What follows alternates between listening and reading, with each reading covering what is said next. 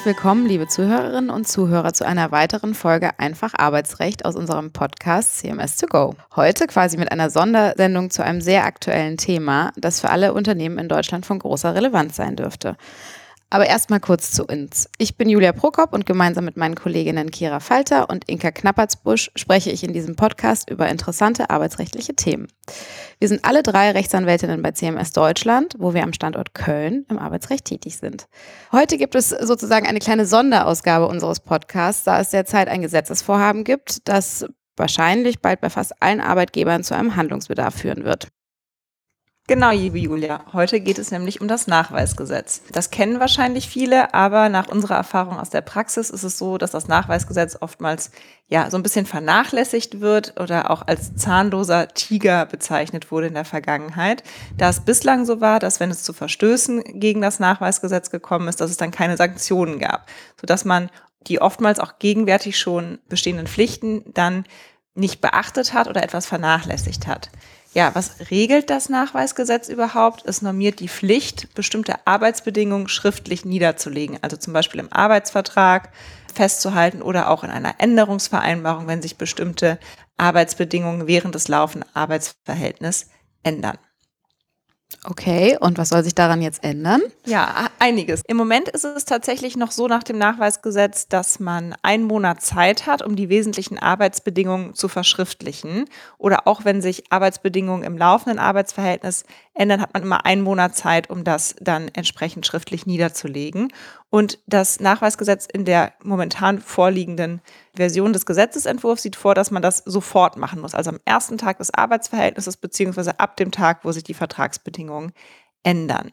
Das ist sozusagen die zeitliche Komponente, aber es gibt auch noch eine inhaltliche Komponente. Das heißt, der Kreis der Informationen, über die der Arbeitgeber unterrichten muss, über die der Nachweis geführt werden muss, wird erweitert. Und das betrifft dann zukünftig, so wie es momentan im Gesetzesentwurf vorgesehen ist, zum Beispiel auch die Dauer der vereinbarten Probezeit, die Möglichkeit der Anordnung von Überstunden und die Voraussetzungen dafür, vereinbarte Ruhepausen und Ruhezeiten, wenn es Schichtarbeit gibt, das Schichtsystem, den Rhythmus und die Voraussetzungen für Schichtänderungen und bei Arbeit auf Abruf auch die Vereinbarung, dass der Arbeitnehmer seine Arbeitsleistung entsprechend dem Arbeitsanfall zu erbringen hat, die Zahl der mindestens zu vergütenden Stunden und den Zeitrahmen, der für die Erbringung der Arbeitsleistung festgelegt wurde und die Frist, innerhalb derer der Arbeitgeber die Lage der Arbeitszeit im Voraus mitzuteilen hat. Wow, das sind ja ganz schön viele Veränderungen. Wobei bislang wurde das Nachweisgesetz ja auch nicht wirklich oft ernst genommen. Wieso ändert sich das jetzt, liebe Kira? Ja, genau, das äh, hatte ich ja auch eingangs schon gesagt, dass es bislang so ein ja, zahnloser Tiger war. Ähm, die meisten Arbeitgeber kennen das Nachweisgesetz, aber ähm, ja, es wurde, wie du schon gesagt hast, nicht so richtig ernst genommen. Das ähm, soll sich jetzt ändern, weil im Gesetzesentwurf tatsächlich ein Bußgeldtatbestand ähm, vorgesehen ist der ähm, Bußgelder bis zu 2000 Euro pro Verstoß vorsieht. Und da kann natürlich ganz schnell eine ziemlich ordentliche Summe zusammenkommen, wenn man nicht nur ein oder zwei Arbeitnehmer beschäftigt, sondern eine Vielzahl von Arbeitnehmern. Sollen die Vorschriften denn eigentlich nur für neue Arbeitsverträge gelten, was dann zur Folge hätte, dass die Unternehmen nur ihre Musterarbeitsverträge überarbeiten müssen? Wobei man natürlich das nur jetzt hier auch in Anführungsstriche setzen kann, weil das auch trotzdem relativ viel Arbeit sein dürfte. Genau, tatsächlich ist es so, dass nicht nur in Anführungsstrichen die neuen Arbeitsverträge betroffen sind, die in jedem Fall. Das heißt, alle Arbeitgeber müssen hingehen und ihre Musterverträge überarbeiten, weil sie sonst halt, wie wir gerade schon gesagt haben, das Risiko haben, dass sie bußgeldbewährte Verstöße gegen das Nachweisgesetz begehen. Aber die Neuerungen betreffen auch Bestandsarbeitsverhältnisse, weil vorgesehen ist, dass die Arbeitnehmer zukünftig einen Anspruch darauf haben, dass die wesentlichen Vertragsbedingungen auch in bereits bestehenden Arbeitsverhältnissen entsprechend der Vorschriften des Nachweisesgesetzes schriftlich festgehalten werden sollen.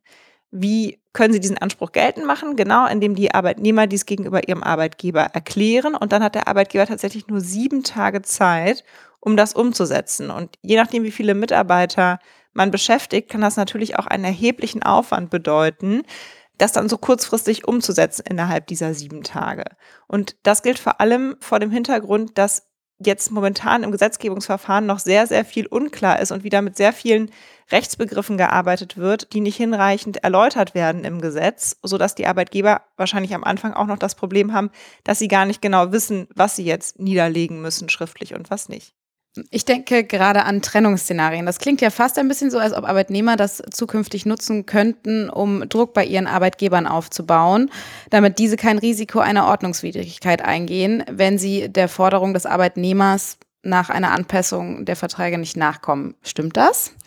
Ja, genau, das sollten Arbeitgeber auf jeden Fall mit bedenken. Also wir würden daher nämlich auch allen unseren Mandanten empfehlen, auch die Bestandsverträge proaktiv und von sich aus anzupassen und nicht erst dann, wenn die Arbeitnehmer dies fordern. Weil selbst ohne die, ja, ich sage jetzt mal Sondersituation, dass die Fronten verhärtet haben, weil es zu einem Trennungsszenario ansteht, ist es nicht ganz ohne, wenn der Arbeitgeber innerhalb von sieben Tagen die Vertragsbedingungen schriftlich niederlegen muss, wenn der Arbeitnehmer dies verlangt hat.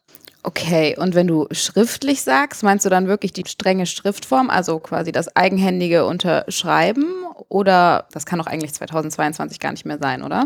Ja, doch, leider schon. Also der Gesetzesentwurf sieht bislang tatsächlich für den Nachweis der wesentlichen Vertragsbedingungen die ganz strenge Schriftform vor. Also das heißt ein eigenhändig unterzeichnetes Dokument des Arbeitgebers. Die elektronische Form ist im gegenwärtigen Gesetzesentwurf explizit ausgeschlossen worden. Das ist halt insoweit ziemlich verwunderlich, weil die EU-Richtlinie, auf der die ganze Änderung des Nachweisgesetzes basiert, ausdrücklich die elektronische Form zulässt. Also das ist tatsächlich ein ziemlicher Rückschritt in Sachen Digitalisierung und zeigt, dass da ein erheblicher Nachholbedarf besteht, was auch den Bürokratieabbau und ja auch das Thema Nachhaltigkeit, was uns ja auch sehr wichtig ist, angeht. Wow. Ja, ab wann müssen denn Arbeitgeber sich an diese neuen Vorgaben halten? Ja, genau. Also das Gesetz ist gegenwärtig noch nicht verabschiedet. Wir haben jetzt Mitte Juni. Am 20. Juni soll die nächste Debatte darüber stattfinden. Also bislang liegt nur der Entwurf vor. Es kann natürlich daher sein, dass sich einzelne Regelungen noch ändern werden. Wir hoffen zum Beispiel, dass tatsächlich dieses Thema Schriftform nochmal überdacht wird, weil das wirklich für die meisten Arbeitgeber einfach wahnsinnig komplex und ein riesen Bürokratieaufbau, ähm, Bürokratie Aufwand. Aufwand, genau. bedeuten würde ich ein riesen Bürokratieabbau. Da würden sich alle freuen. Nein, Schön genau. Wär's. Genau, das wäre super. Nee, genau. Deswegen ähm, hoffen wir, dass zumindest an der Stelle nochmal nachgeschärft wird. Aber das Gesetz muss tatsächlich bis zum 1.8.22 verabschiedet werden, weil bis dahin die EU-Richtlinie umgesetzt sein muss. Also mal wieder auf dem letzten Drücker und tausend Fragezeichen. Ja, das klingt auf jeden Fall ziemlich knapp. Ändert sich denn noch etwas? Also sind auch noch andere Gesetze davon betroffen? Ja, genau. Also das Gesetzesvorhaben sieht tatsächlich auch die Anpassung des Teilzeit- und Befristungsgesetzes vor, des Arbeitnehmerüberlassungsgesetzes, des Arbeitnehmerentsendegesetzes und der Gewerbeordnung. Am interessantesten dürfte dabei die geplante Neuerung im Teilzeit- und Befristungsgesetz sein. Dort heißt es nämlich jetzt, dass die Probezeit in befristeten Arbeitsverhältnissen zukünftig, ich zitiere, im Verhältnis zur erwarteten Dauer der Befristung und zur Art der Tätigkeit stehen muss. Auch da gibt es bislang keine wirkliche Erklärung, was das bedeutet. Also heißt es dann zum Beispiel, wenn ich äh, einen Vertrag für zwei Jahre befriste, dann darf die Probezeit maximal, darf sie dann noch ein halbes Jahr sein, weil das ein Viertel der Gesamtdauer ist, darf sie vielleicht nur drei Monate sein, ein Achtel. Also in welch, was, was ist hier mit Verhältnis gemeint? Das wirft tatsächlich sehr, sehr viele Fragen auf. Und man merkt mal wieder, dass das Gesetz jetzt so auf den letzten Metern oder die EU-Richtlinie, die dahinter steht, auf den letzten Metern umgesetzt wurde.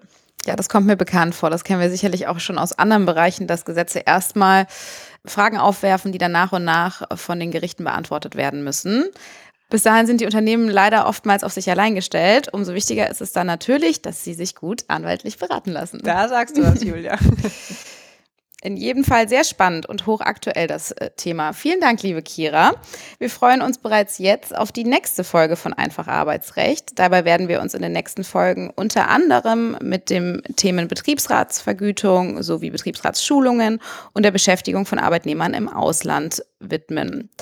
Melden Sie sich gerne bei Rückfragen bei Kira Falter, Inka Knappertsbusch oder mir, Julia Prokop.